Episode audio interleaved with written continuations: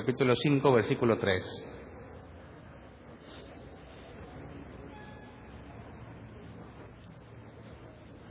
Vamos a continuar de donde nos quedamos el miércoles. El miércoles eh, analizamos la primera vez que Pedro y Juan estuvieron ante el concilio y lo que dijeron de ellos, reconocieron que habían estado con Jesús.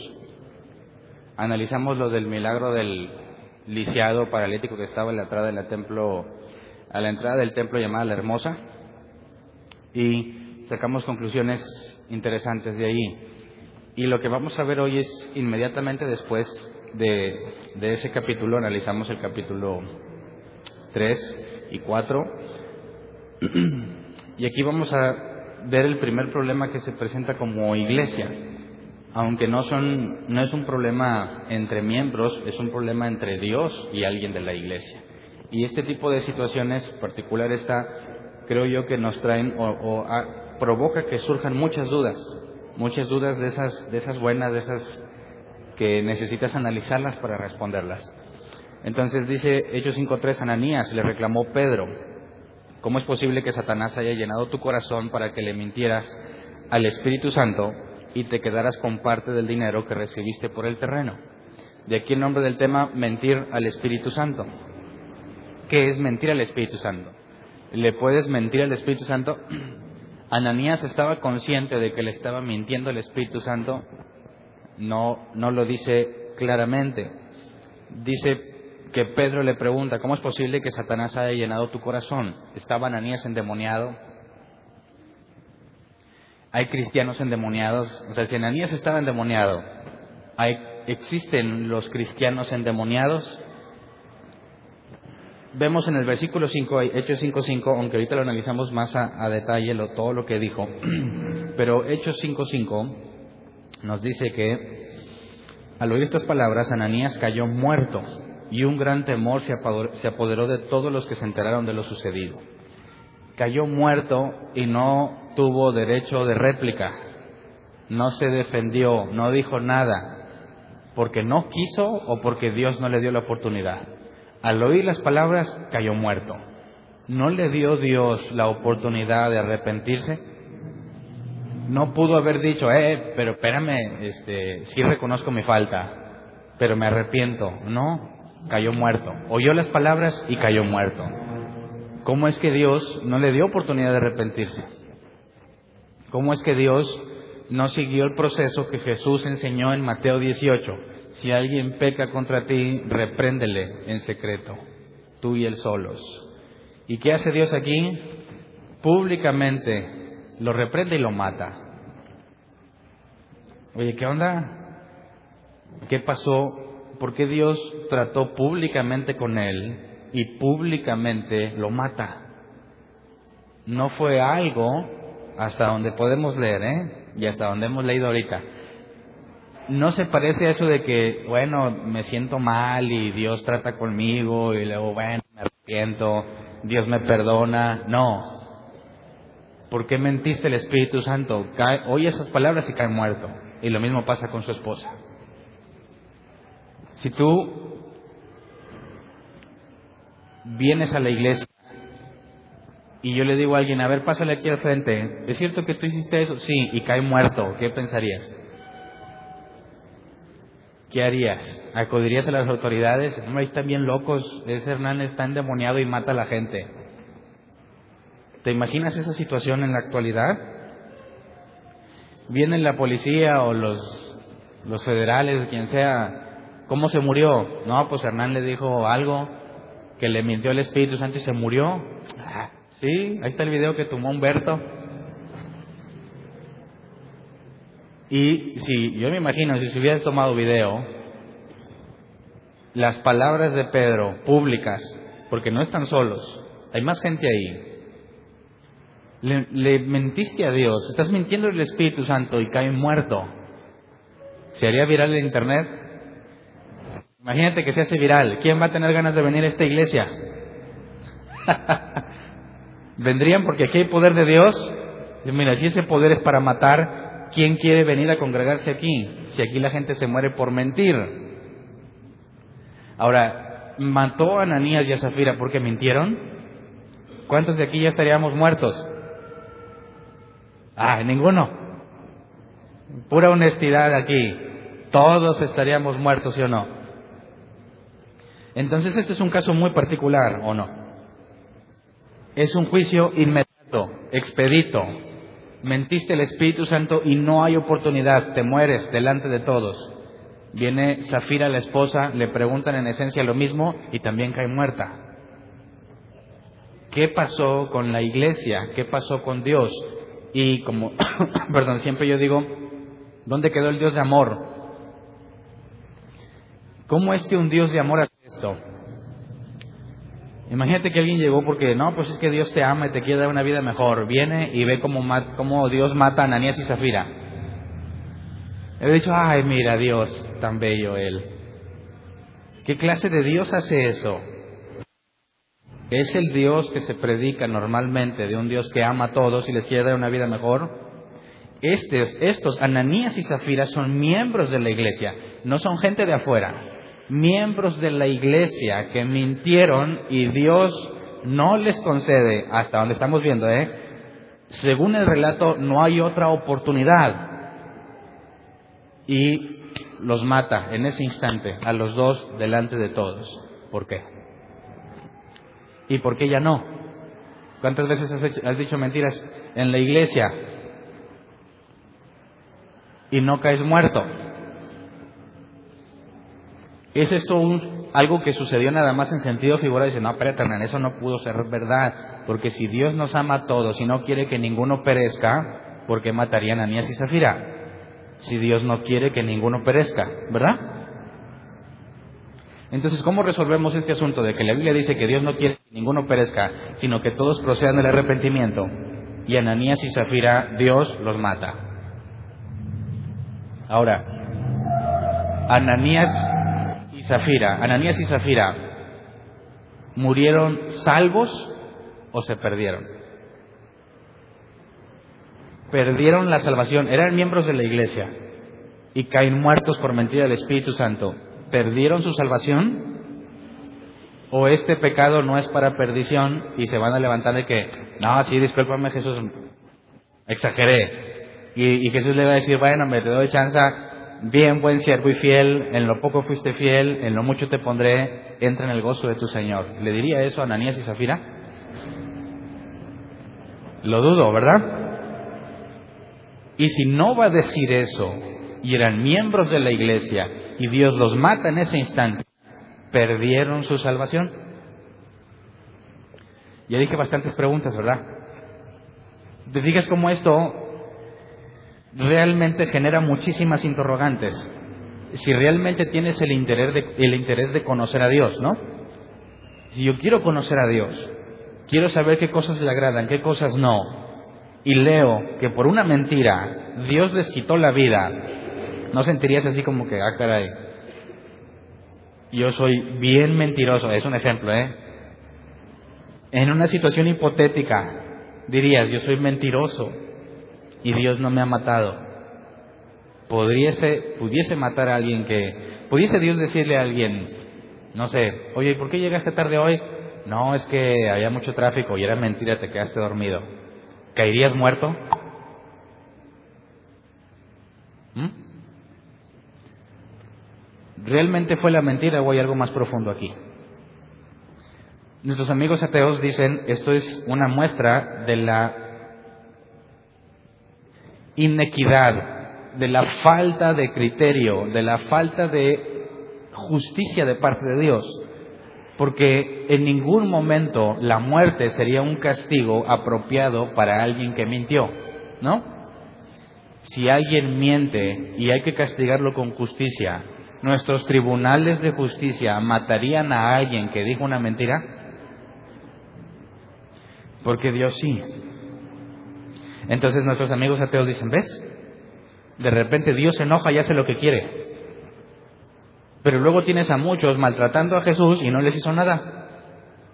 Tienes a los que van a apedrear a Esteban y no les hace nada. Pero estos de su congregación, de la iglesia, que dicen una mentira, Dios los fulmina. ¿Dios se porta diferente cuando está enojado? Entonces, como creyentes, creo que necesitamos analizar y entender lo que está sucediendo aquí, número uno, para saber cómo es Dios en estos aspectos, porque te aseguro que aunque te propongas no volver a mentir, tarde o temprano te vas a equivocar. Y aunque hay niveles de mentiras, ¿verdad?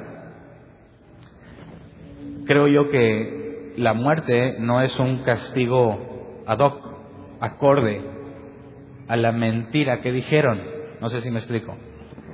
La mentira que dijeron es, vendimos un terreno y todo el dinero lo trajimos a los pies de los apóstoles.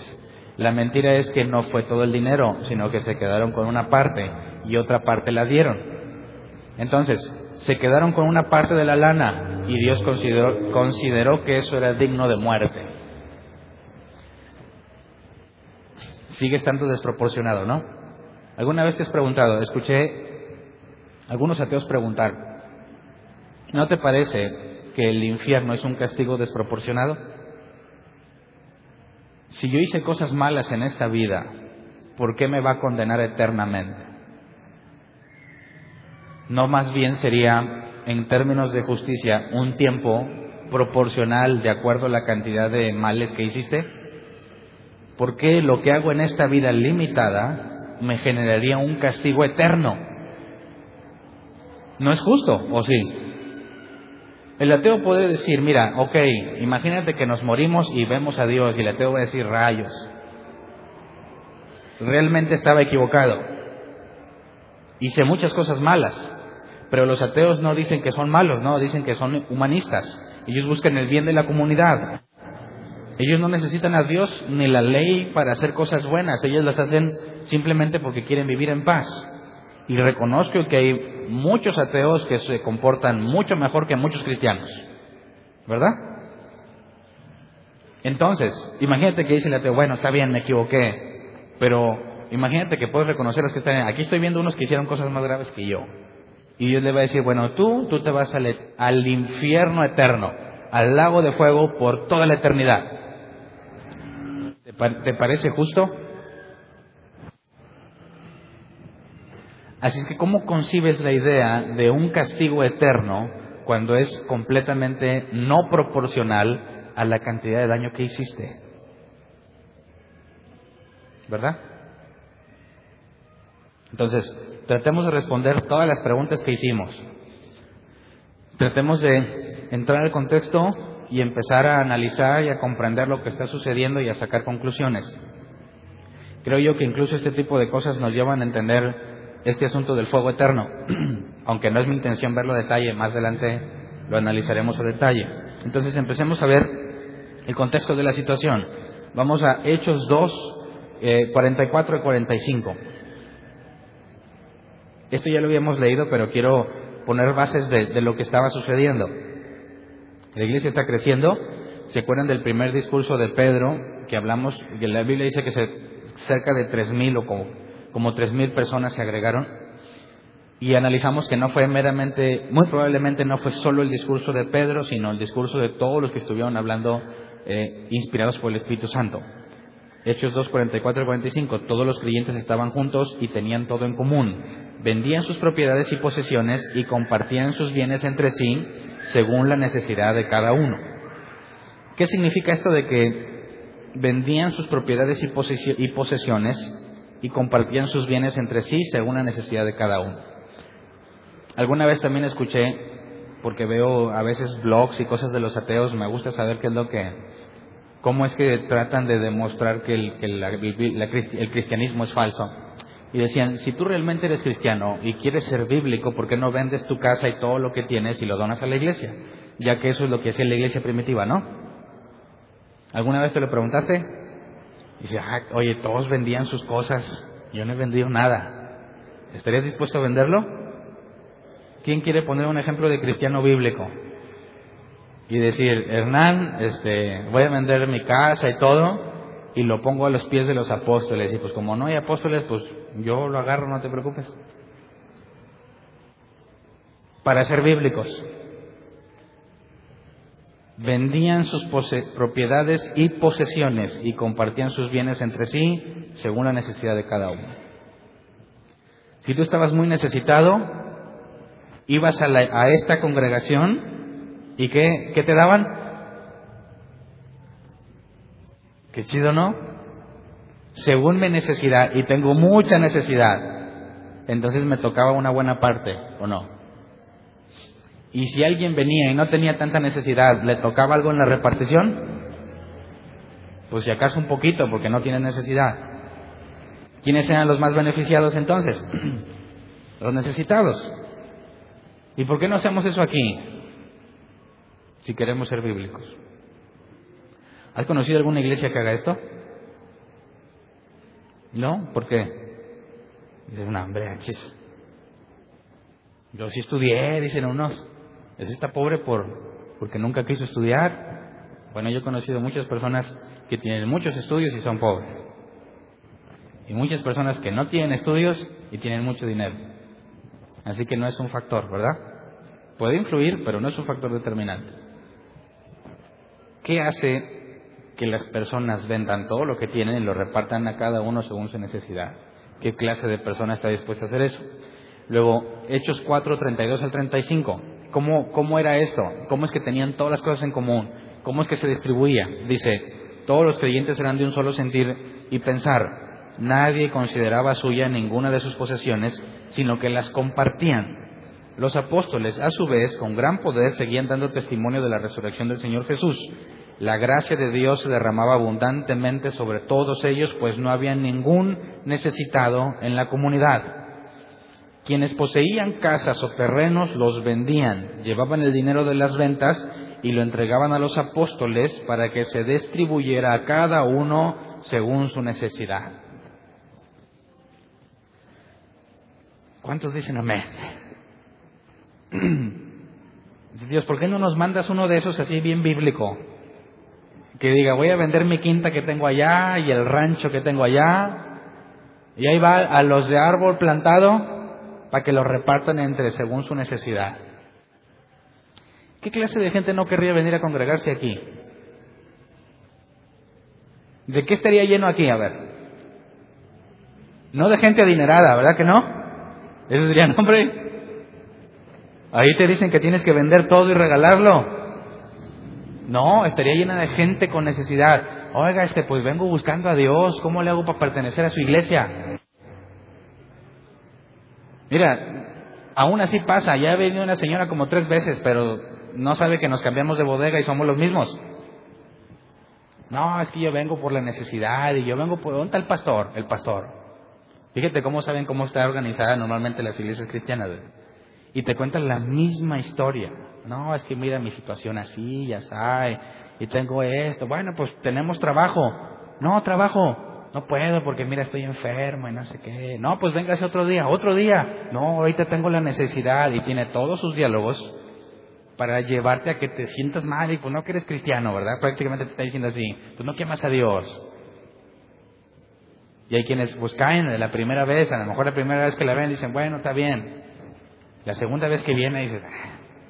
la tercera vez, oiga señora, ya vino aquí, ¿no? Cámbiale de perdido el guion de su novela. ¿Cómo le hacía entonces la iglesia primitiva? Dices, ah, pues con razón eran como cinco mil los que se convertían, ¿no? Oye, ahí regalan dinero, pues vénganse a la iglesia. ¿Eso es lo que sucedía? No, ahorita vamos a leer que no era así. A pesar de que este tipo de cosas se presentaban, hay un problema en el contexto judío. No sé si te has dado cuenta. En el contexto judío, tú no puedes vender tu propiedad y dársela a alguien que no es de la misma tribu. ¿Verdad? Y aparte, según el jubileo, ¿cuántos años eran? 70 años, ¿no? 50, no me acuerdo, tienes que regresar, las tierras regresan a sus dueños originales. Entonces, ¿cómo es que estos judíos venden todo y lo reparten entre todos? Ya no les importa la ley de Moisés, ¿verdad? Ya no les importa eso de que con quién quedó, en qué tribu quedó las tierras, no les importa. Ellos ya no viven bajo la, eh, el yugo de la ley de Moisés. Ellos están conscientes que pasaron a la gracia, venden las cosas que tienen y los reparten entre todos indistintamente de qué tribu eras. Aquí no se hace ninguna especificación al respecto. Entonces, ¿quién de aquí está dispuesto a vender su terreno? Si es que realmente quieres ser bíblico, ¿tendrías que venderlo? Si Hernán ya quiere juntar para su aguinaldo. No, claro que no, eso no es lo que sucedía. Tratemos de ponerlo en práctica a la vida real. Imagínate que te haces cristiano y tienes que vender todo lo que tienes. Ah, bueno, lo vendo. Imagínate que estás bien dispuesto y lo vendes. ¿Dónde vas a vivir? ¿De qué vas a vivir? ¿Tienes, si tienes hijos, ¿vas a seguir trabajando o los que vendían todo dejaban de trabajar y uh, al cabo se juntaba mucho dinero y vivían, todos, vivían todos en felicidad? Ahora, si la gente vende sus casas y todo lo que tienen, ¿a dónde se iban a vivir todos ellos? ¿Habría alguna especie de albergue donde metieras a todos? ¿Todos los que vendieron todas sus cosas? No tiene sentido, ¿verdad? Podrían estar bien felices un tiempo, pero cuando se les acabe ese dinero, ¿sí llora? Pues oremos para que venga alguien y nos venda otro terreno, que caiga la próxima víctima que venda todo. Pero son alrededor de ocho mil personas. ¿Se acuerdan? En el primer discurso se acercaron como tres mil, en el siguiente discurso como cinco mil tienes ocho mil personas y dicen que es probable que solo se contabilizaron hombres, no lo sé. Así que, ¿cuánto le tocaba a cada quien? Suponiendo que todos están en necesidad. ¿Quién ayudaba a quién? O sea, ahora, imagínate que tienen bastante dinero, ¿cómo lo repartes? dices, bueno, ¿cuántos somos aquí? 150, va. Dos millones entre 150 ya lleva su proporcional. No. ¿O sí? Fíjate cómo suena muy bonito, muy amoroso, muy cristiano, pero en la vida real ya no pierde sentido. No es práctico. No podría sostenerse una iglesia cuyos miembros vendan todo y se queden en la miseria cuando se les acaba el dinero. Así que no es lo que está sucediendo aquí. Hagamos una, cuenta, vamos a Hechos 2.41. Dice así pues, los que recibieron su mensaje fueron bautizados y aquel día se unieron a la iglesia unas tres mil personas. Luego, Hechos 4.4. Otra vez están hablando Pedro, ¿verdad? Y Juan, después de levantar al paralítico. Pero muchos de los que oyeron el mensaje creyeron y el número de estos llegaba a unos cinco mil. Llevamos ocho mil. Ahí más o menos, ¿verdad? No sabemos si están contando nada más a los hombres, si están contando también a las mujeres y a los niños, no sé. Hechos 5:16. También de los pueblos vecinos venían a Jerusalén, acudían multitudes que llevaban personas enfermas y atormentadas por espíritus malignos y todas eran sanadas. Aquí no dice cuántos quedaban en la iglesia, ¿verdad? Pero sería probable que cuando venían de otras ciudades, sanaban a sus enfermos, ¿querrían formar parte de la iglesia? ¿Reconocerían a Jesús como Señor? Yo creo que es probable que sí. Así que aquí hay otro monto que no podemos saber que seguramente se agregaba. Y luego Hechos 5.28. Dice, terminantemente les hemos prohibido enseñar en ese nombre. Sin embargo, ustedes han llenado a Jerusalén con sus enseñanzas y se han propuesto echarnos la culpa a nosotros de la muerte de ese hombre. Y aquí el punto que quiero señalar es, llenaron Jerusalén con sus enseñanzas. Así que, ¿crees que nada más había ocho mil o habría más? me parece que es fácil determinar que habría más de ocho mil personas. Y estuve buscando entre eh, historiadores y personas que estudian esto y encontré que una persona dice que haciendo una estimación histórica eran alrededor de 25 mil personas. La iglesia de Jerusalén, 25 mil personas, aprox. Y alguien viene y vende un terreno. ¿Cuánto le toca a cada quien? Ah, ya no se oye tan motivante. Las personas venían todas porque les daban dinero. Ya no suena tan atractivo así. Ahora, aparte decía que lo repartían a cada uno según su necesidad. Entonces, imagínate que vienen, no sé, 500 personas. ¿A las 500 les van a dar? No, según su necesidad.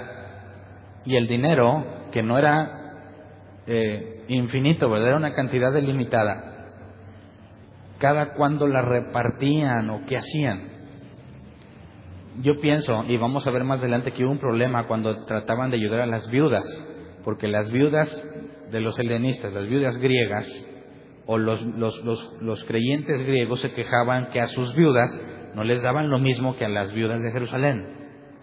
Así que empezó a haber conflicto cuando se repartía las necesidades. Y vemos que más adelante Pablo habla sobre las viudas que están en la lista de las personas que la iglesia ayuda.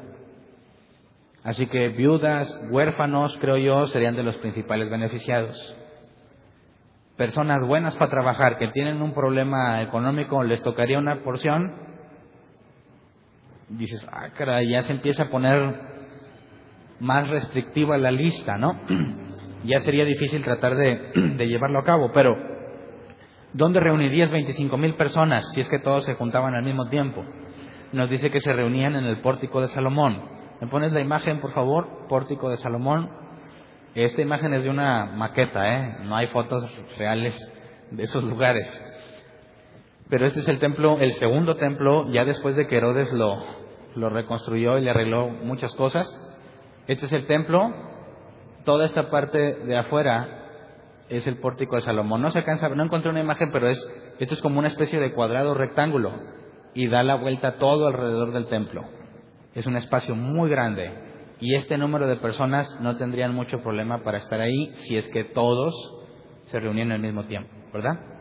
No falta el de que no, pues es que voy a visitar a mi abuelita, eh, tienen sus razones, ¿verdad? Amanecí enfermo, no van todos, pero eh, había un lugar donde todos se reunían, entonces imagínate ver a tanta gente ahí acumulada, escuchando la enseñanza de los apóstoles sabiendo que dan dinero a los que están más necesitados.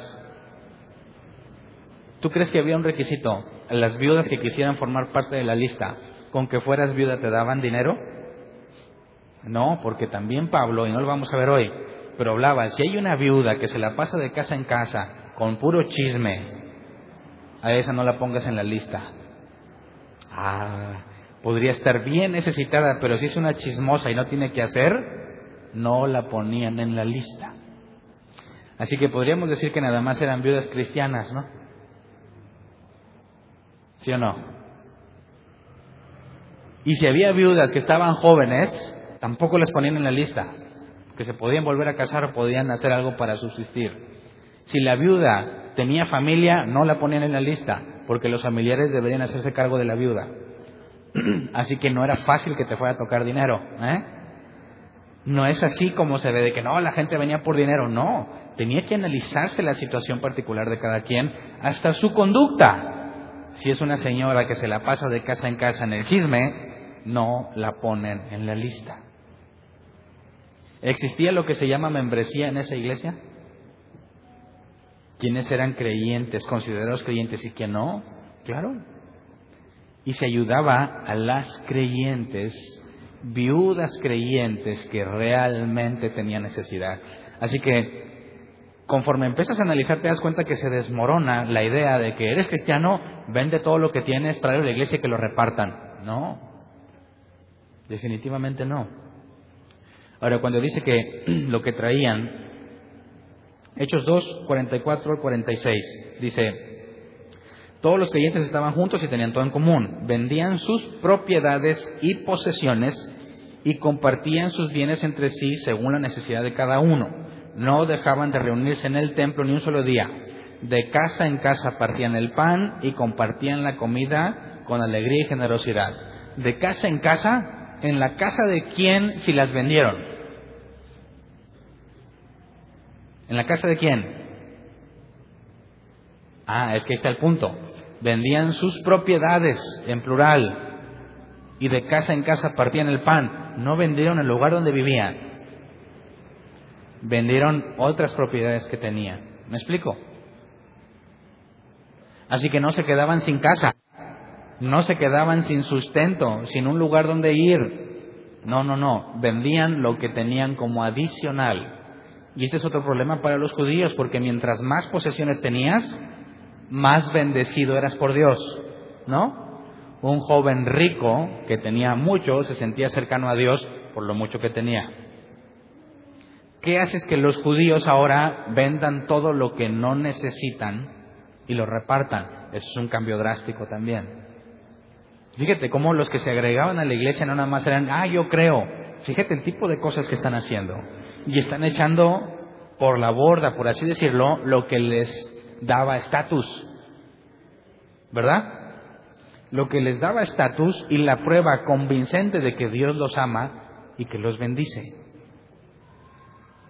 Así que vemos que estos creyentes, aquí entendieron algo y quien tenía distintas posesiones y terrenos, decía, ya no los necesito. Yo tengo mi lugar donde vivo. Todo eso que sea para ayudar a los que no tienen. ¿Qué clase de personas es? Fíjate cómo se, culturalmente se perjudican. Ya no van a parecer personas amadas por Dios, ¿verdad? Ya no van a pasar por personas bendecidas. Y no les importa con tal de ayudar a los que tienen menos dentro de la iglesia. No es de que pues vende tu casa y sal y al primer pobre que veas dáselo. ¿Eso hacían ellos? Tampoco. Así que tú siempre debes de dar a cualquier persona que te pida dinero en la calle. ¿No? De hecho, estoy diciendo muchas cosas que no vamos a ver hoy, pero dice que hay que ayudar primero a los de la fe, luego a los de afuera. Primero entre nosotros. Sería lógico, ¿no? Si tú reconoces como hermanos a los que estamos aquí, sin generalizar, ¿verdad? Tú conoces como hermanos y ves que tienen necesidad. ¿Harías algo por ayudarlo si lo consideras como tu hermano? No que le digas hermano como todos los cristianos dicen. Lo consideras tu hermano y lo ves en necesidad. ¿Lo ayudarías? partiendo de que tú tienes cosas que no son indispensables para vivir, que pudieses vender y sacarlo de ese problema. ¿Lo harías? Bueno, eso es una marca distintiva, no en todos, en ciertas personas que tenían en abundancia. Entonces, veamos Hechos 4:32, todos los creyentes eran de un solo sentir y pensar nadie consideraba suya ninguna de sus posesiones, sino que las compartían. Entonces, quienes tenían de más lo vendían. Y los que tenían su posesión, o sea, donde viven y todo eso, las compartían. No las regalaban, ni las vendían, las compartían. Dice que partían el pan de casa en casa. Bueno, si yo no tengo un terreno extra que podía vender en este tiempo, bueno, yo los invitaba a mi casa, vengan y aquí partimos el pan y comparto lo que tengo lo tenemos en común, pero dice que es un solo sentir y pensar. Y en el original, cuando nos habla de sentir y de pensar,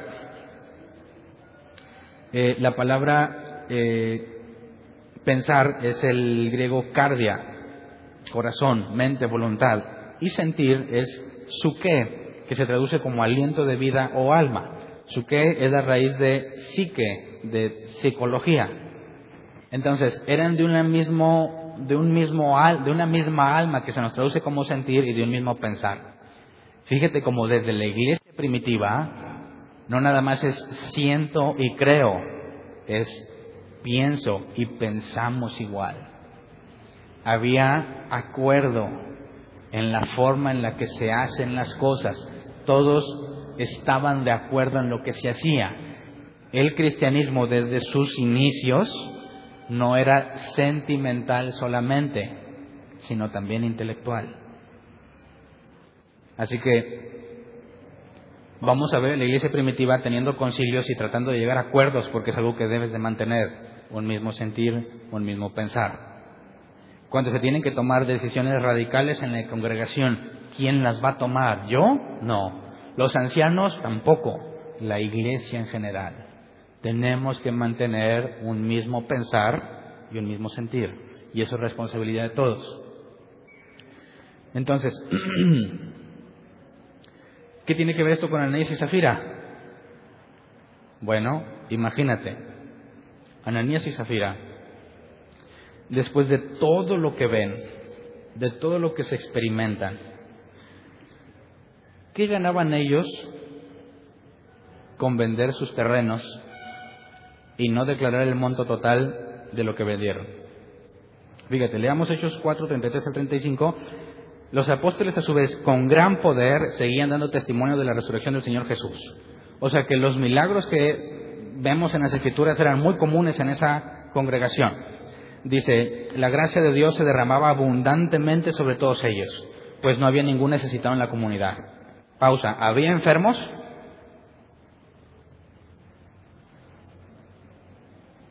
Y no había ningún enfermo entre ellos, no dice eso.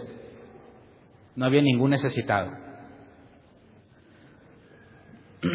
Quienes poseían casas o terrenos los vendían, llevaban el dinero de las ventas, lo entregaban a los apóstoles para que se distribuyera cada uno según su necesidad.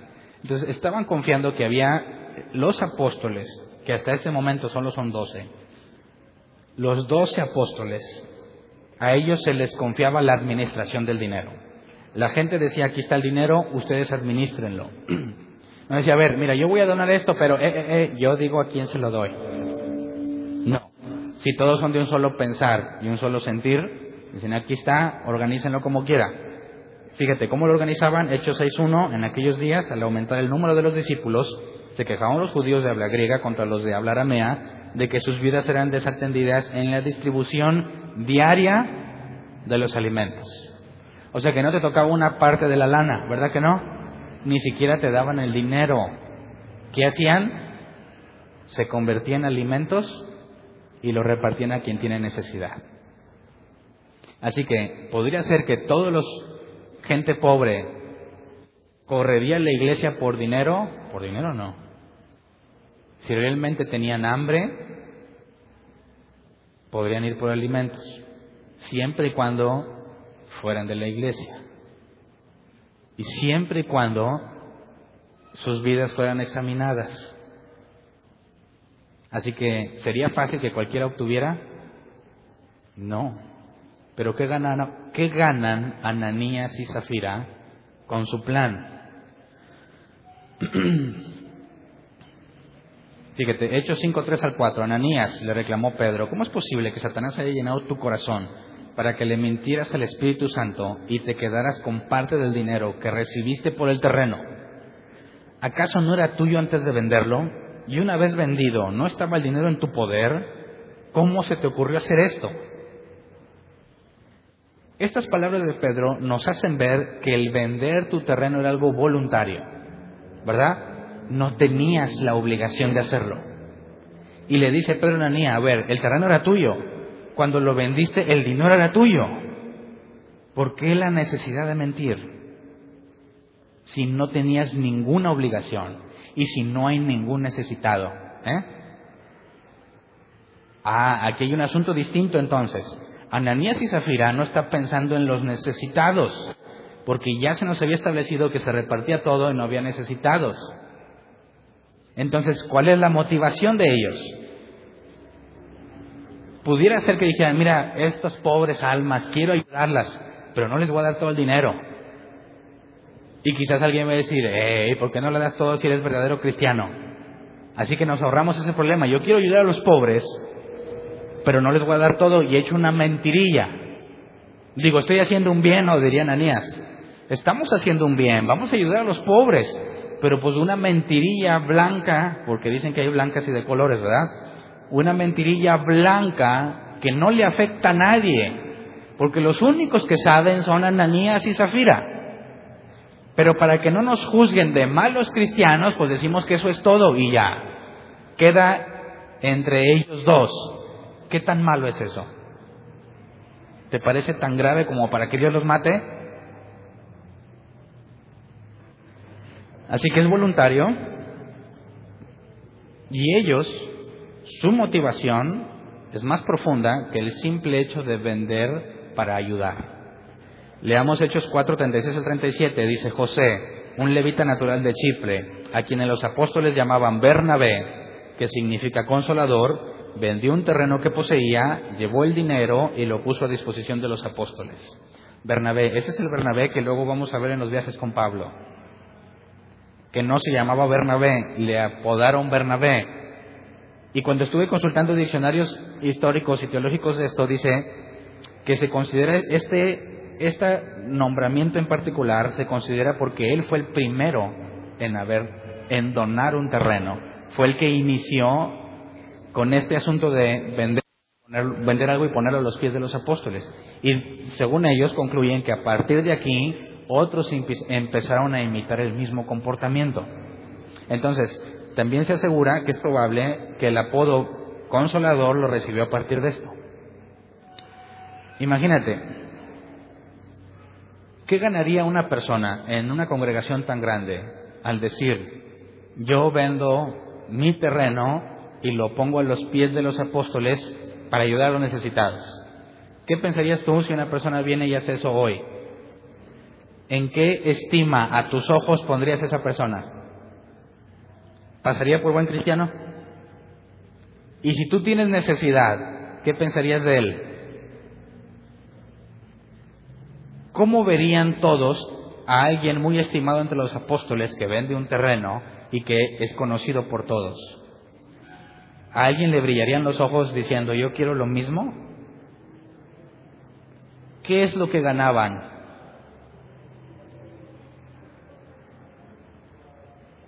Ser puesto en un lugar especial, ser reconocido como alguien que es un varón de Dios, ¿verdad? Ser, no ser ahí en la bola un montón de cristianos, no. Se llama José, pero le dicen el consolador. Ananías y Zafira, ¿qué hay en sus planes? ¿Qué pasa? ¿Alguna vez has estado en una iglesia piramidal? De esas que parece que no leen la Biblia, ¿verdad? Pero aquí hay uno que manda y luego tiene sus el segundo escalón y son los más esos no van a cualquier fiesta, ¿eh? Esos nivel 2 no van a fiestas de nivel 3. Eso es pura fiesta nivel 2 y nivel 1. Es raro que los veas en un evento. Luego tienes a la raza de nivel 3, esos son más, más acá, ¿verdad? A esos es probable que sí los veas en más y te puedas relacionar con ellos, pero solamente con nivel 4. 4, 3 están más entre la raza. Ya nivel 5 y 6 somos todos nosotros de que andamos eh, buscando ver qué haces, no sabes nada, pero tú quieres ayudar. ¿Cómo le haces para ir escalando? ¿Cómo? Si tú quieres escalar en un lugar de esos, ¿cómo le haces? ¿Cómo llamas la atención? ¿Cómo hago para que todos me vean y me digan, Hernán, te mereces un aumento? Vente acá, acompáñeme a nivel 3. Y Dios bien contentillo porque ya eres, no, mejor no digo porque luego se van a sentir aludidos. Ya eres un líder especial, ya vas a juntas especiales, ya no vas a las fiestas de niveles bajos. Ahora te codeas con el mismísimo que habla con el pastor. ¿Cómo lo logran? Haciendo cosas, ¿o no? Haciendo cosas, haciendo cosas, haciendo cosas. Si Bernabé es estimado entre los apóstoles, oye José, no, no, ¿cuál José? Él es el que consuela. Ananías y Zafira tienen un buen plan, ¿no? vendamos ese terreno que tenemos, digamos que todo el dinero lo donamos a la gente pobre. ¿Cuál va a ser la consecuencia? Unos nuevos consoladores. Otros que, mira, estos sí tienen el Espíritu de Dios. ¿Quién donaría una quinta en nuestro tiempo? y la traes a la iglesia para que no haya necesitados. ¿El Espíritu Santo tendría algo que ver en eso? ¿O a cualquier persona se le puede ocurrir? Por eso te mencionaba el contexto. Entre los judíos, tener es símbolo de ser bendecido. Te da estatus, ¿verdad?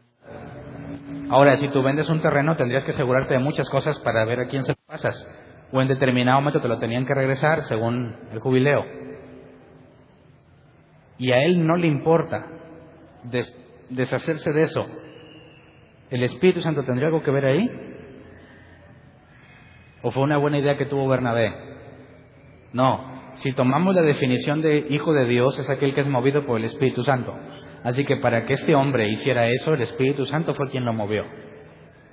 Así que si Ananías y Zafira hacen algo similar, ¿qué pensará la gente de ellos? Que también el Espíritu Santo los mueve a eso. Ese es un punto que se vuelve difícil de detectar, porque ellos son miembros de la iglesia, son personas que pasan por cristianos, son personas que cualquiera piensa que son movidos por el Espíritu Santo al hacer una de esas actividades. Hechos 5 del 1 al 2 dice un hombre llamado Ananías también vendió una propiedad y en complicidad con su esposa Zafira se quedó con parte del dinero y puso el resto a disposición de los apóstoles. Dice, eh, versículo 3, Ananías le reclamó Pedro, ¿cómo es posible que Satanás haya llenado tu corazón para que le mintieras al Espíritu Santo y te quedaras con parte del dinero que recibiste por el terreno? ¿Qué fue lo que le llenó? El corazón. ¿Y qué es la palabra corazón? Cardia, mente, voluntad, hombre interior. Satanás le llenó la mente y se convenció que lo que necesitaba era no decir la cantidad real. ¿Para qué? ¿Para qué lo vendes entonces? ¿Para qué das el entonces? Si tu intención no es ayudar, no te importa si no das toda la cantidad, ¿verdad? Si realmente quieres ayudar, ¿no lo darías todo? Entonces, hay un suceso aquí. Ananías algo está pasando en su mente que le convence que la mejor opción es echar mentiras. No quiere dar todo el dinero, pero quiere quedar bien. Así que la solución, me quedo con dinero y quedo bien, pero ahí necesito una mentira. No doy todo el dinero, pero vamos a decir que es todo. Así que tenemos las dos cosas. Nos quedamos con un guardadito y todos van a decir, wow, el poder de Dios en Hernán que vendió su terreno. ¿Me explico? Entonces, ¿dónde está el problema? ¿En la mentira? ¿El problema es que Ananías y Zafira mintieron? ¿Te parece? ¿Está Dios juzgando una mentira con la condena de muerte o es algo más que una mentira? Versículo 4. Mm, ¿Acaso no era tuyo antes de venderlo y una vez vendido no estaba el dinero en tu poder? ¿Cómo se te ocurrió hacer esto? No has mentido a los hombres, sino a Dios. ¿Cómo fue que le mintió a Dios? No has mentido a los hombres, sino a Dios. ¿Qué es lo que está sucediendo aquí? Cuando analizamos la palabra mentir, nos es muy útil para entender lo que está pasando. Cuando dice que Satanás llenó su corazón, la palabra llenó es pleró, llenar completamente a su máxima capacidad. Aquí estaba completamente convencido de que mentir era la solución. Y cuando dice que mintió, mintieras al Espíritu Santo, la palabra es pseudomai, que se traduce como falsificar, mentir, deliberadamente tergiversar. Quizás decimos mentir y si nos ocurren muchas mentiras, esa como que nos estorba para entender lo que la palabra realmente dice. Pon en mente aquí falsificar. Están falsificando algo. ¿Qué es lo que están falsificando? El mover del Espíritu Santo. ¿Verdad? Ellos quieren que la gente piense que Dios los movió a vender el terreno y no es cierto. Están deliberadamente tergiversando, están manipulando, manipulando las cosas para que la gente piense que fue Dios quien los movió. Y lamentablemente eso es de lo más común en el cristianismo actual, ¿sí o no? Cada persona que dice, Dios me dijo esto y es mentira, es exactamente lo mismo que Ananías y Zafira. Cada persona que cae al suelo revolcándose diciendo que Dios la tocó, falsificando lo que el Espíritu Santo hace, es exactamente lo mismo que Ananías y Zafira. Cada persona que con plena conciencia modifica las cosas para que parezcan que Dios las hizo, es el mismo problema que Ananías y Zafira. Así que no es una simple mentira, no, pues no di todo el dinero, no, estás tratando de engañar a la gente con algo que Dios no ha hecho. ¿Cuántos estarían muertos en la actualidad? ¿Por qué ya no se mueren? No es que yo quiera que se mueran, ¿eh?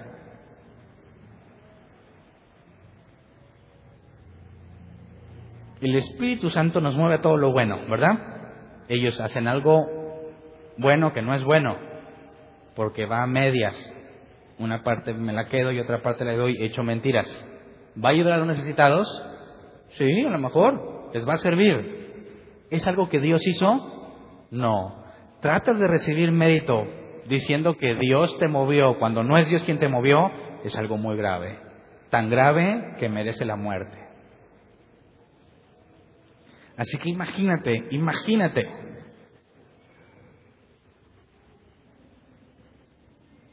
Ponemos todo un ambiente, como le llaman, de adoración. ¿Qué significa un ambiente de adoración en términos cristianos actuales? La musiquita, luz tenue, una voz acá que casi lloro, ¿verdad? Señor, ese es el ambiente de adoración. ¿Qué pasa cuando dicen, Dios está en este lugar, Dios está entre nosotros, pídele que Dios está aquí, Dios te va a conceder esto, Dios dijo esto, y es pura mentira? Dicen, ¿qué? Queremos que la gente se acerque a Dios. ¿Qué tiene de malo eso? Que la gente se acerque a Dios no tiene de malo. El problema es que estás falsificando cosas que Dios no está haciendo y cosas que no está diciendo. ¿Te parece grave? ¿Te das cuenta del enorme problema ante los ojos de Dios cuando alguien quiere falsificar a Dios? No se puede jugar con eso. Y no nos podemos quedar simplemente callados con los que hacen eso.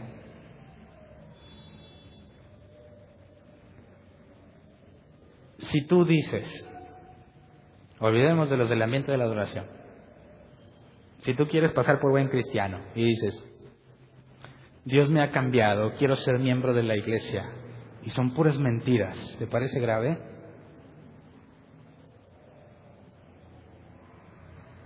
Estás falsificando algo. Y sabes que no va a quedar mucho tiempo en lo oculto. Se va a ver. Quien haga el esfuerzo por parecer cristiano y se comporta como cristiano y se refrena en su comportamiento cuando está entre cristianos para parecer cristianos, ¿no estás falsificando algo? Así que es un problema muy raro el de Ananias y Zafira, o es muy común. Entonces, ¿por qué los mató? ¿Y por qué a nosotros no? Este es el punto. ¿Dios pudo haber tratado con ellos de forma privada? Sí. ¿Dios les pudo quitar la vida de forma privada? Sí. Pero eligió hacerlo público. ¿Por qué? Entonces, no es simplemente pensar que puedo hacer actividades que me hagan ver como cristiano para estar bien con Dios para ser aceptado en una iglesia, para recibir una responsabilidad, para subir de nivel. Podrás engañarnos a todos, pero a Dios no. En ningún momento, en ningún instante. Y si tú vives una vida de engaño, no creas que Dios no se ha dado cuenta. Lo sabe perfectamente. Y te está teniendo paciencia. Pero yo no digo que aguas que Dios te va a matar, ¿eh? No estoy diciendo eso por lo que tienen caras. No estoy diciendo que digas, no, hombre, aguas porque de repente. No, no estoy diciendo eso. Lo que estoy diciendo es que en su misericordia te deja hacer lo que tú quieras, ¿no? Tú piensas que lo engañas, no lo estás engañando. Y cuando llegue el día final, Jesús dijo, en aquel día muchos me dirán, Señor, Señor, en tu nombre eché fuera demonios, sané enfermos, hicimos milagros. Apartaos de mí, hacedores de maldad, nunca los conocí. ¿Qué es peor? ¿Tener toda una vida engañado o como Ananías y Zafira cortar? Digo, vas al mismo lugar. ¿Verdad? ¿Sí o no? Ananías y Zafira y cualquier persona que pretenda falsificar algo de parte de Dios van al mismo lugar, al fuego eterno. Y todavía no hemos resuelto por qué es eterno, ¿verdad? Pero van para allá. Entonces, ¿qué beneficia más a la comunidad? ¿Que te quedes así pensando que engañas a todos hasta que te mueras porque llegaron tus días? ¿O que Dios haga algo como lo de Ananías y Zafira? ¿Qué beneficia más a toda la comunidad? No a ellos porque ellos van al mismo lugar. ¿Qué trae más beneficio? Jesús dijo, el trigo y la cizaña van a crecer juntos. Y en la parábola que cuenta dice, lo arrancamos, no déjalo, no sea que dañes el trigo, espérate el día final. En el día final cortamos todo y lo separamos. Así que es un hecho que en, donde está el trigo plantado por Dios, la buena semilla, juntamente va a crecer la cizaña. Y no como el caso de Ananías y Zafira, Dios los va a dejar crecer juntos. Y si tú comparas físicamente el trigo y la cizaña son muy parecidos, así que es muy difícil detectarlos. O sea que Ananías y Zafira se bautizaron, pues si son miembros de la congregación, todos se tenían que bautizar. Públicamente hicieron muestra de su fe y se bautizaron y pasaban por creyentes. Y resulta que sucede esto. ¿Qué, ¿Qué, es lo que está, cuál es el mensaje que Dios está mandando? ¿Puedes verlo? Dios está mandando un mensaje muy claro a toda la congregación, a los aproximadamente 25 mil, y a nosotros que lo estamos leyendo y a todos los que han leído eso. Está mandando un mensaje muy claro. Pero antes de ver ese mensaje, ¿cómo supo Pedro? Nada más Ananías y Zafira sabían, ¿verdad? Entonces llega Ananías bien feliz, ya dio el dinero, ¿verdad? ¿Qué esperaba cuando Pedro le dice, Ananías, ven, ¿Qué estaría pasando por la mente de Ananías? Si a Bernabé lo ponen en un apodo y un lugar especial, imagínate que están reunidos en el pórtico de Salomón y Pedro llama a Ananías. ¿Qué habrá pensado Ananías? ¿Qué habrías pensado tú si tú hiciste esa trampa? ¿Pasarías como? ¿Contentillo?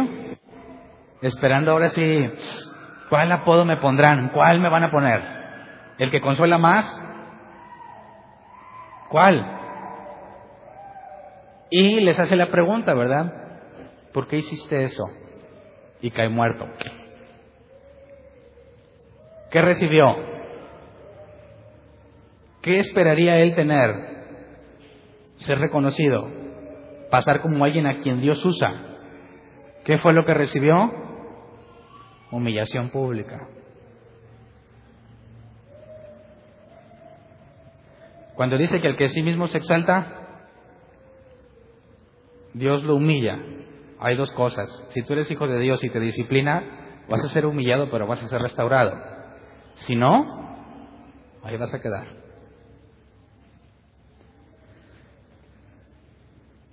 Leamos el resto de la historia, porque Pedro se entera, y aunque más adelante lo veremos, ¿alguien ha escuchado sobre el don de discernimiento de espíritus? ¿Sí? ¿Alguien alguna vez ha visto un espíritu? ¿No? ¿Un demonio? No en las películas, ¿eh? En la vida real.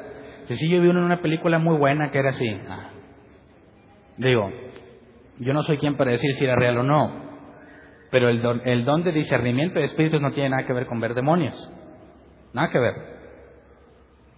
Discernir es identificar, separar entre dos cosas prácticamente iguales saber cuál es la falsa y cuál es la verdadera. Y la palabra espíritu es viento. Así que el don de discernimiento de espíritus no es ver demonios, ni ver espíritus, sino saber detectar cuándo un espíritu es genuino y cuándo no. Y entiendas espíritu no como un ente espiritual que anda por ahí, porque también la palabra espíritu se, se aplica a la voluntad de hacer algo. Así que una forma bíblica de entender el don de discernimiento de espíritus es saber distinguir las intenciones de las personas. No tiene nada que ver con ver demonios. Dice, no, yo vi un demonio. ¿Y cómo? Es que yo tengo el don de discernimiento de espíritus. Ay, compadre.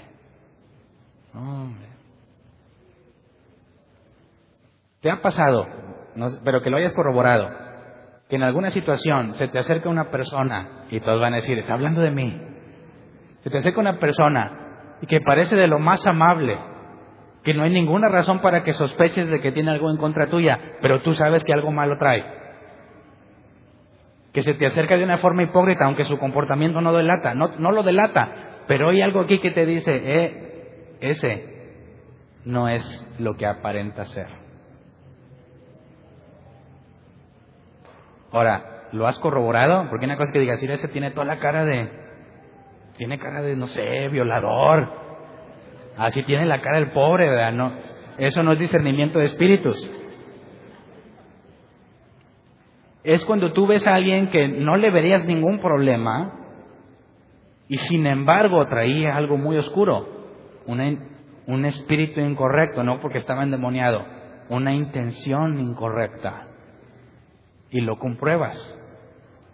A mí ese tiempo me pasó, y nomás para que les dé miedo. ¿eh? Que aguas con Hernán, porque si te veo así como que, ah, es porque ya te vi. No. Era un matrimonio, se veía muy feliz, los dos se habían acercado a Cristo.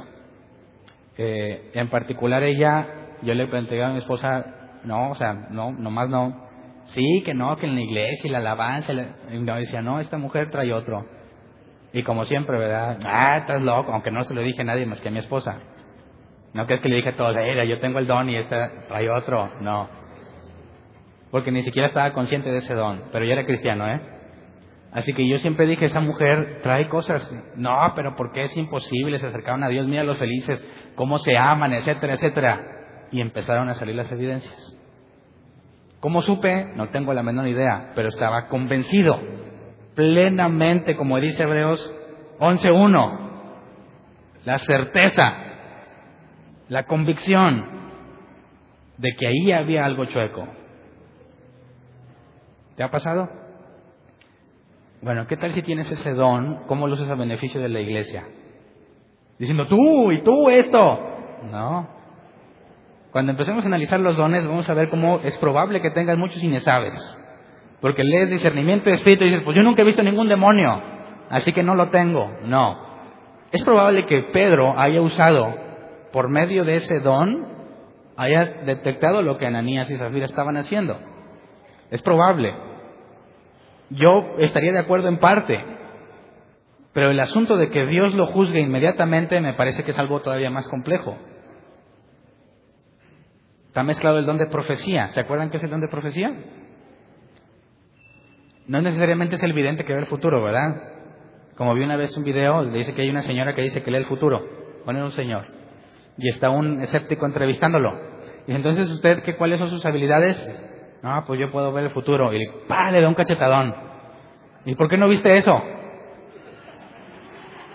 ¿Entendiste?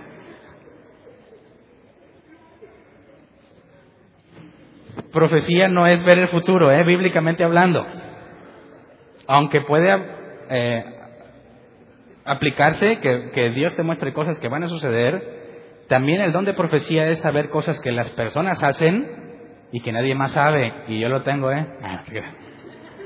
No.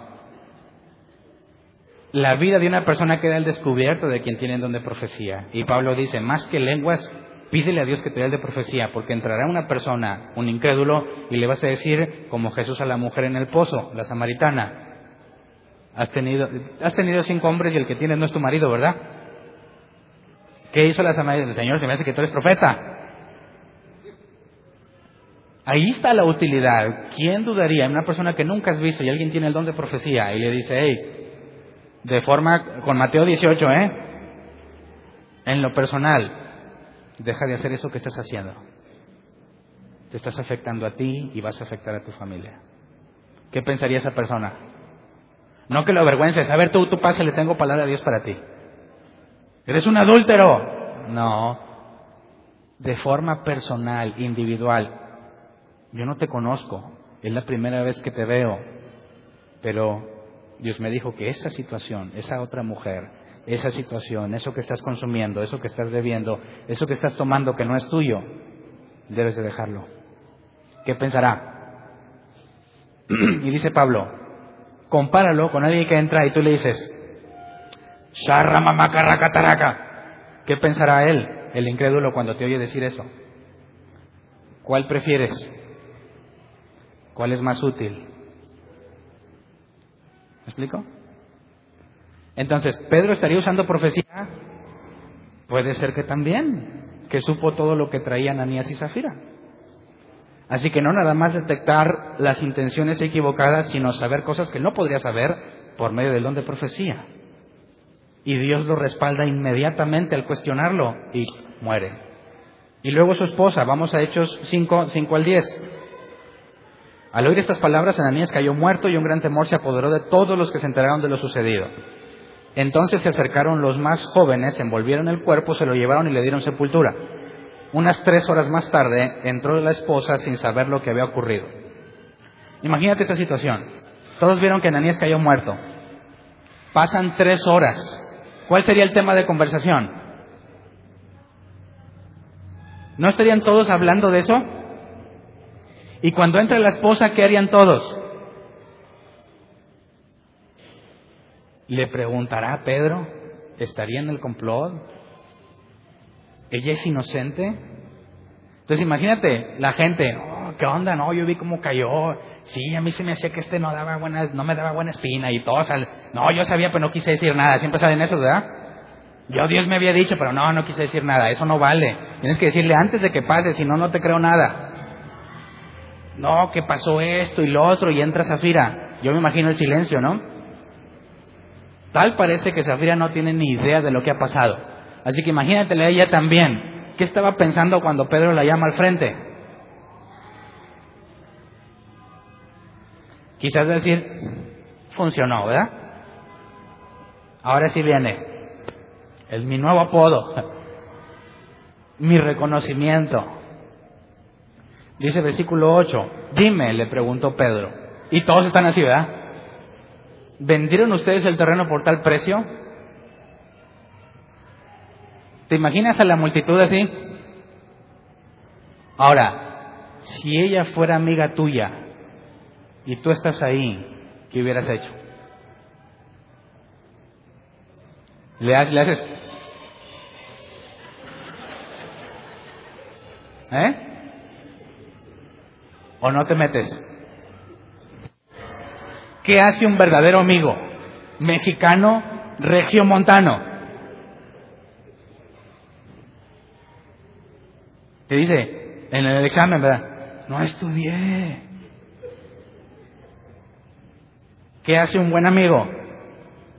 Uno de esos compadres de carne asada y todo.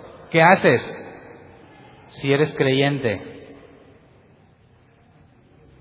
Si además de paisanos, mexicanos, regiomontanos, que comparten las carnes asadas, eres creyente, ¿qué haces?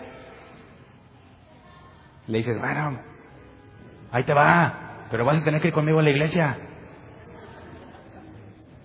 ¿Sí? ¿Qué hace un verdadero amigo? Eso te pasa por no estudiar. Ah, qué feo, qué mala onda es Hernán. Pobre muchacho, no pudo estudiar. Es tu amigo, ha crecido contigo toda tu infancia. Y le niegas las respuestas del examen para que se le quite lo burro. ¿de qué otra forma va a aprender? Imagínate lo grande con familia y con hijos y no hace lo que le demandan en su trabajo. ¿Quién lo va a estar manteniendo? ¿Mm? Así que, ¿qué es mejor? ¿Pasarle las respuestas o decirle eso te pasa por burro? Y prefiero que ahorita batalles con eso a que tengas una esposa e hijos sufriendo por tu mediocridad. ¿Qué haría Dios? Así que están haciendo las amigas de Zafira ahí. Ya saben la respuesta a esa pregunta, ¿no? Todos ya saben la respuesta a esa pregunta, pero están esperando que Zafira conteste. Quizás le dirán, ay Señor, que no esté involucrada, que no esté involucrada. Pero no me imagino a alguien haciendo Es lo mejor que puede pasar si Dios está tratando con ella, aunque le cueste la muerte.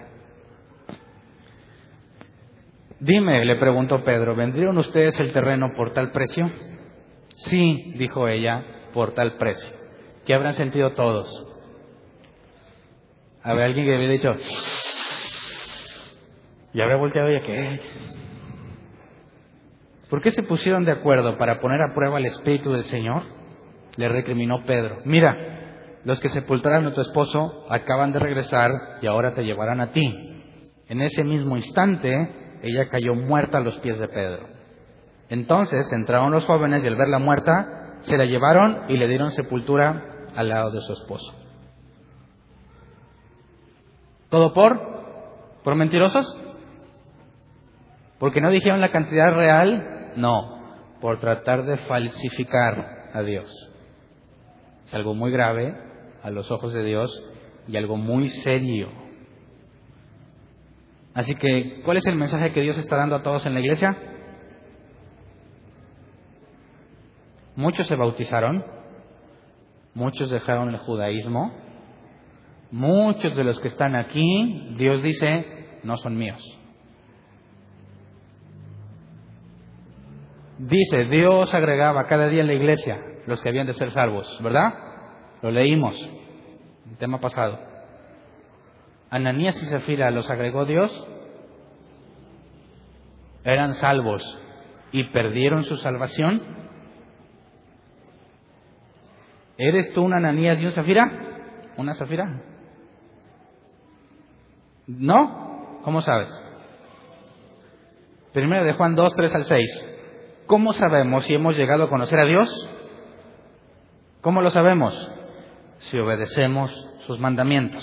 El que afirma lo conozco, pero no obedece sus mandamientos es un mentiroso y no tiene la verdad. En cambio, el amor de Dios se manifieste plenamente en la vida del que obedece su palabra. De este modo sabemos que estamos unidos a Él. El que afirma que permanece en Él debe vivir como Él vivió. Así que tú tienes que hacer todo lo que esté a tu alcance por mantenerte siempre haciendo lo bueno, ¿sí o no? y de esta forma te vas a salvar? El que no haga siempre lo bueno, el que no lo obedezca, entonces se pierde. Aguas que aquí hay una línea muy delicada entre hacer obras para salvarme y hacer obras porque soy salvo. ¿Me explico? ¿Por qué es un requisito obedecerlo? ¿Tienes que obedecerlo? Bueno, si yo lo conozco, tengo que obedecerlo. Pero entonces tú vas a hacer todo tu esfuerzo y vas a enfocar toda tu vida en obedecerlo para salvarte. No, yo voy a hacer todo mi enfoque siempre, no para salvarme, voy a obedecerlo porque lo amo. Mi salvación no está en juego según mis obras mi relación con Dios, estoy unido a Él, permanezco en Él, la consecuencia es que me voy a parecer a Él. ¿Me explico? Versículo 19 de ese mismo capítulo, 1 Juan 2, 19. Hablando de algunos que estaban congregándose en la iglesia, salieron y empezaron a enseñar cosas que nada que ver. Dice, aunque salieron de entre nosotros, en realidad no eran de los nuestros si lo hubieran sido, se habrían quedado con nosotros. Su salida sirvió para comprobar que ninguno de ellos era de los nuestros. ¿Entiendes? Quien tiene un cambio en su vida y empieza a comportarse de manera distinta, te aseguro que no es porque se lo propuso, es porque es natural. Es algo que ni siquiera tú puedes controlar. Eres distinto, ya lo sé. Algo cambió en mí y yo no me cambié a mí mismo y tengo ganas de buscar a Dios y antes no las tenía. Y tengo ganas de hacer lo correcto porque cuando hago lo correcto siento muy bien porque sé que le agrado al que me salvó. Y cuando hago lo incorrecto me siento muy mal porque sé que lo estoy traicionando. Pero eso no pone mi salvación en juego. ¿Entiendes la diferencia? ¿Por qué no? Juan 10, 25 al 29. Dice, ya se lo he dicho a ustedes, Jesús hablando con los fariseos, y no lo creen. Bueno, no me acuerdo exactamente si son fariseos, pero son sus opositores. Dice, las obras que hago en nombre de mi Padre son las que me acreditan, pero ustedes no creen porque no son de mi rebaño. Mis ovejas oyen mi voz y yo las conozco y ellas me siguen. Yo les doy vida eterna y nunca perecerán, ni nadie podrá arrebatármelas de la mano. Mi Padre que me las ha dado es más grande que todos y de la mano del Padre nadie las puede arrebatar. ¿Entiendes eso? Tu comportamiento, ojo, si tú eres una oveja de Jesús, tú escuchas su voz, tú lo sigues, pero te vas a tropezar muchas veces, aunque no quieras. Aunque te esfuerces con todo tu ser, vas a equivocarte. Eso no pone en riesgo tu salvación. Por caso contrario, alguien dice, yo soy oveja de Jesús, falsifica a Dios a cada rato ve su vida nada que ver con lo que la Biblia dice. ¿Cuál es la consecuencia? Primero de Juan dice, es un mentiroso. Es un mentiroso. Un auténtico cristiano que ama a Dios. Si tú amas a una persona, ¿querrías conocerla? Imagina esta situación. ¿Puedes amar a alguien sin conocerlo? Ah, pues vi su perfil en Facebook y me enamoré lo amo. ¿Es posible? No lo conoces. Podrán decirme las mamás, eh, yo amé a mi bebé sin conocerlo. Ah, sí. No tengo la menor duda que experimentas un amor hacia tu bebé antes de que nazca. Pero dime, ¿tienes ganas de conocerlo? ¿Podrías quedarte siempre aquí, siempre, ah, bonito, y que nunca nazca? Ahora, nace tu bebé y a poco las mujeres no se pueden a verlo. Mira los deditos, mira las manitas, mira los ojitos, mira, ¿sí o no? Y empieza a crecer tu hijo y lo conoces y lo conoces y el amor que sentías cuando estaba en el vientre no se compara con el amor que sientes por él cuando tiene tres años, cinco, diez años. ¿Por qué? Es un amor más profundo, ¿sí o no? Y con tu pareja, dicen que son novios y se aman. No saben lo que es amar, ¿verdad? ¿No lo has visto todo fodongo, despeinado, mocoso, hediondo? Velo así y dime si lo amas. Si sigues diciendo que sí, entonces te empiezo a creer. Porque lo empiezas a conocer. Y si realmente lo amas, quieres saber más de él o más de ella. ¿Verdad? Ahora, vienen los cristianos y dicen, yo soy cristiano. Y no saben ni papa de la Biblia. ¿Les crees? ¿Cómo es posible que amas a Dios y no lo conoces cuando la Escritura te revela quién es Dios? ¿Cómo es posible que no entiendes la Escritura que habla de Él, pero aseguras que lo amas? ¿Tiene sentido? ¿Tiene sentido un cristiano que dice, sí soy cristiano, pero no, no me gusta leer la Biblia? ¿Cómo? Si la Biblia te habla de quién es Dios. Y si amas a Dios, harías todo lo que está a tu alcance por conocerlo, cada vez más. No como dicen, sí, ya la leí una vez, léela otra vez y otra vez, porque cada vez lo vas a conocer más. ¿Entiendes por qué los cristianos leen la Biblia? ¿No la lees? Te tengo malas noticias. No amas. Y si piensas que lo amas, amas a otra cosa que no es Dios, porque no lo conoces. ¿Verdad? Así que el mensaje es claro. Ananías y Zafira estaban con ellos, pero no eran de ellos. Porque las ovejas de Jesús no perecerán, no que nunca se van a morir, no van a tener vida, eh, muerte eterna. Nadie las arrebata de la mano del Padre, ni tú. Así que cuando alguien da evidencia de que no es hijo de Dios, no es que perdió la salvación que Dios le había dado, es que no era de Dios. ¿Me explico? Entonces imagínate cómo reaccionó, para terminar, cómo reaccionó toda la gente ante la muerte de Ananías y Zafira. ¿Quién se quedaría en esa iglesia? ¿Quién en ese cinco sentidos dice, Bueno, estuvo bien feo, pero aquí nos vemos mañana. ¿Qué clase de loco sigue congregándose ahí? Donde la gente se puede morir por cosas como esas. Ahí está la locura de la cruz, ¿no? De la cual habla Pablo. Dice Hechos 5, versículo 12, bueno, 11. Y un gran temor se apoderó de toda la iglesia y de todos los que se enteraron de esos sucesos. ¿Entiendes por qué? ¿A qué se refiere este temor? La palabra temor es temor, pero se puede aplicar reverencialmente o de terror. Tienes que tenerle miedo a Dios. Ay, viene. Y corres. No, un temor reverencial. Sabes que no es un juego. Sabes que Él todo lo ve, todo lo sabe y a veces has tratado de engañarlo. ¿Te vale? No le temes. Le temes, dirías, Señor, sé que merezco la muerte. Yo sé que no merezco ser perdonado y que tú me amas, pero también eres justo y no hay forma de que yo pueda ganarme tu perdón. Así que vengo a humillarme ante ti y si tú me has tomado por oveja tuya, sé que tengo esperanza. Esa es la forma en la que alguien que teme a Dios se acerca a Él cuando sabe que está en pecado. ¿Cierto? En ese consiste ese temor reverencial, no un terror a verlo. Entonces toda la iglesia le dio mucho temor, pero se fueron. Dice no, versículo 12, por medio de los apóstoles ocurrían muchas señales y prodigios entre el pueblo. Todos los creyentes se reunían de común acuerdo en el pórtico de Salomón. Nadie entre el pueblo se atrevía a juntarse con ellos, aunque los elogiaban. Y seguía aumentando el número de los que creían y aceptaban al Señor.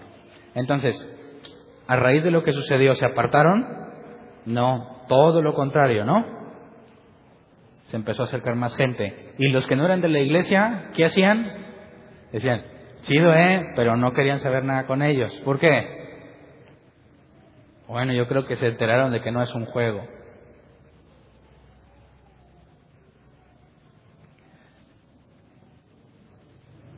Mentir al Espíritu Santo. Algunos piensan que ese fue el pecado imperdonable mencionado en Mateo. Hay un pecado que Jesús dijo, todo pecado se perdonará excepto uno.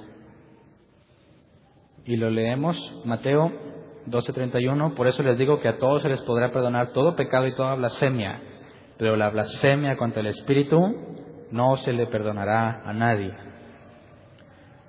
¿Será que Ananías y Safía cometieron el pecado imperdonable? No sé. La palabra blasfemar es calumnia, llamar bueno a lo malo o malo a lo bueno. Eso es blasfemia. Y la palabra blasfemia es blas y fem. Débil, lento, blas. Fem, fama o reputación. Lentos para reconocer lo bueno o lo malo. Por eso a lo malo le llaman bueno y a lo, y a lo bueno le llaman malo. Ananías y Zafira hicieron eso, no podría asegurártelo bíblicamente hablando. ¿Alguien de aquí ya cometió ese pecado? ¿Cómo resolvemos eso? Bueno, si tú eres oveja de Cristo, es imposible que cometas ese pecado. ¿Estás de acuerdo?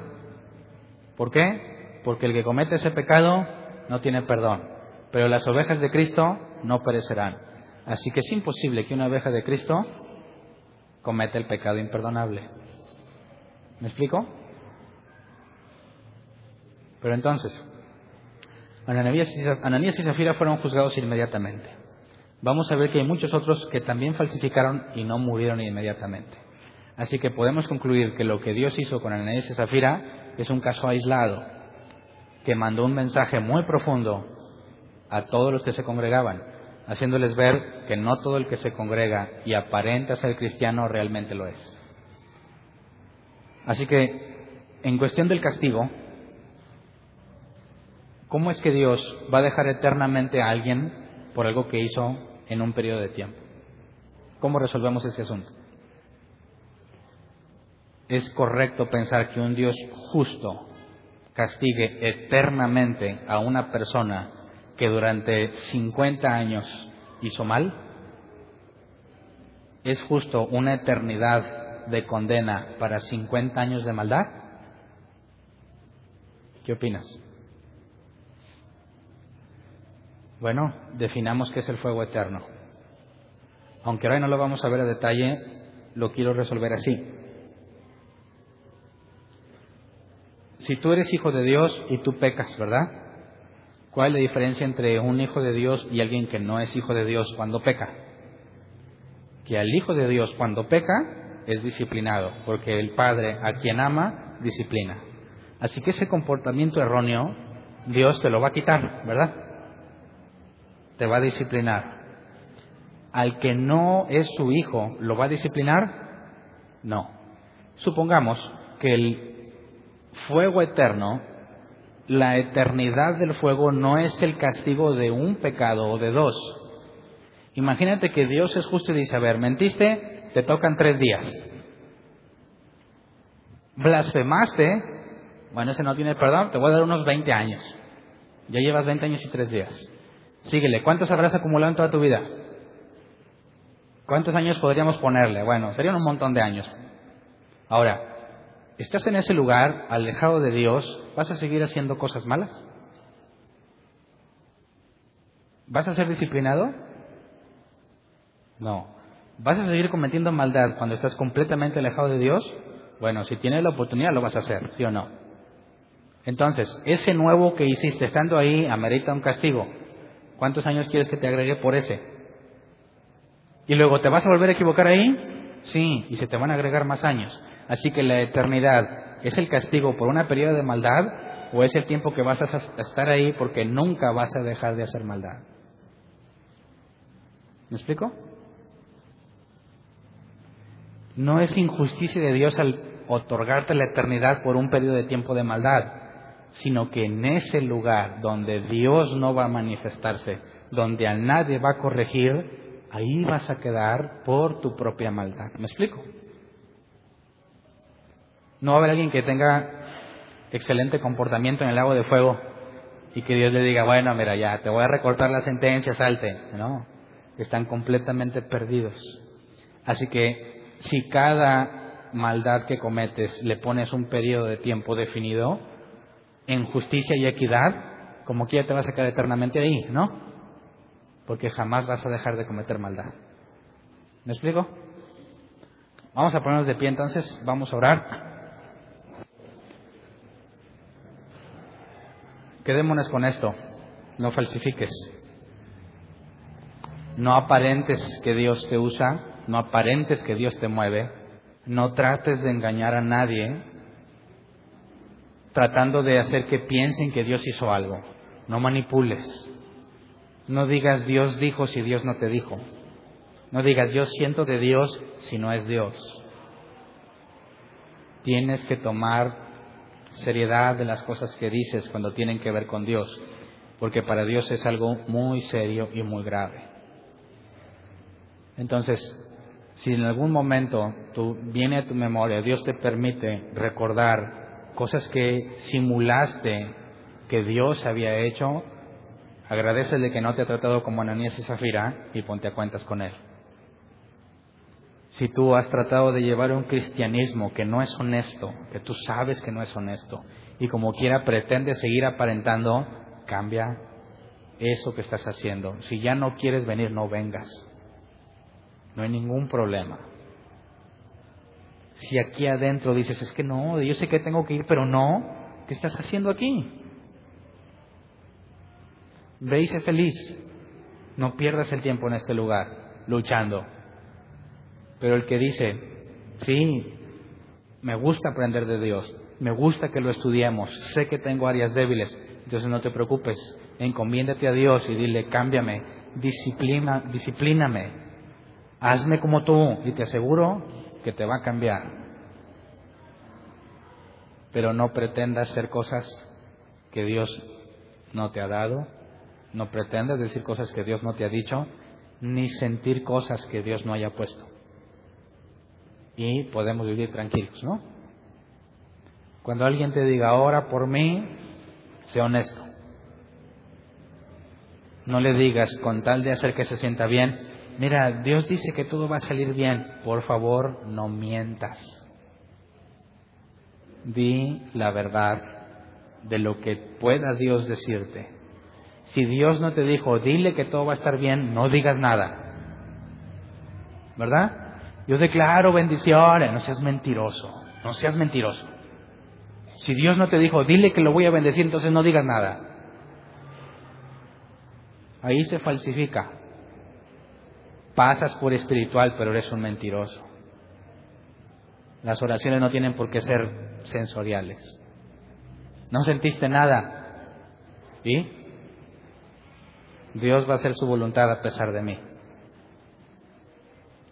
Entonces oremos para que podamos ser fieles.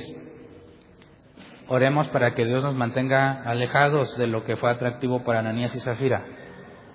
Que nadie busque notoriedad falsificando cosas, como ven.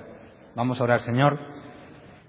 Gracias porque estaríamos muertos si nos trataras como Ananías y Zafira. Cada uno de nosotros, en alguna medida, reconocemos que hemos mentido y hemos tratado de engañarte. Deliberadamente hemos tratado de tergiversar las cosas y nos has tenido paciencia.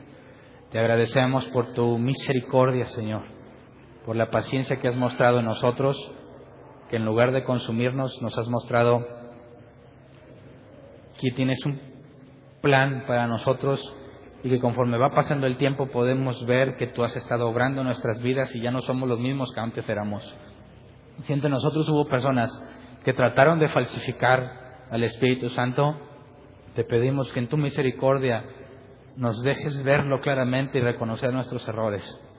Nadie podría arrepentirse si tú no le das convicción de pecado. Así que, Señor, de entre las, todas las faltas que hemos cometido, si hay alguna que ya no nos acordamos, que, hemos, que pensamos que no tenía nada de malo, que no era tan grave, concédenos verlas, recordarlas, entenderlas, para poder aprender, reconocer que nos has tenido misericordia y poder empezar a trabajar en enmendar nuestros caminos. Señor, gracias por tu fidelidad, porque nosotros hemos sido infieles, pero tú permaneces fiel. Te pedimos que nos mantengas alejados de la notoriedad, del amor a ser notorios, del deseo de ser señalados como personas buenas, como personas que son movidas por Dios. Si lo que hacemos es falso, por favor disciplínanos en las áreas que debamos ser disciplinados. A veces no, no podemos cambiar, no tenemos la capacidad, pero tú sabes tratar con nosotros de la manera exacta y precisa para que cambiemos. Así que te entregamos nuestras vidas, todo lo que somos, para que hagas de nosotros lo que mejor te parezca. Señor, cámbianos a tu imagen, conforme a tu misericordia, y concédenos permanecer fieles en cuanto a hablar, lo que hablamos, lo que sentimos, lo que pensamos, que podamos ser fieles al transmitir lo que hemos recibido de ti, Señor. A ti sea la gloria y la honra por todo lo que has hecho. Amén.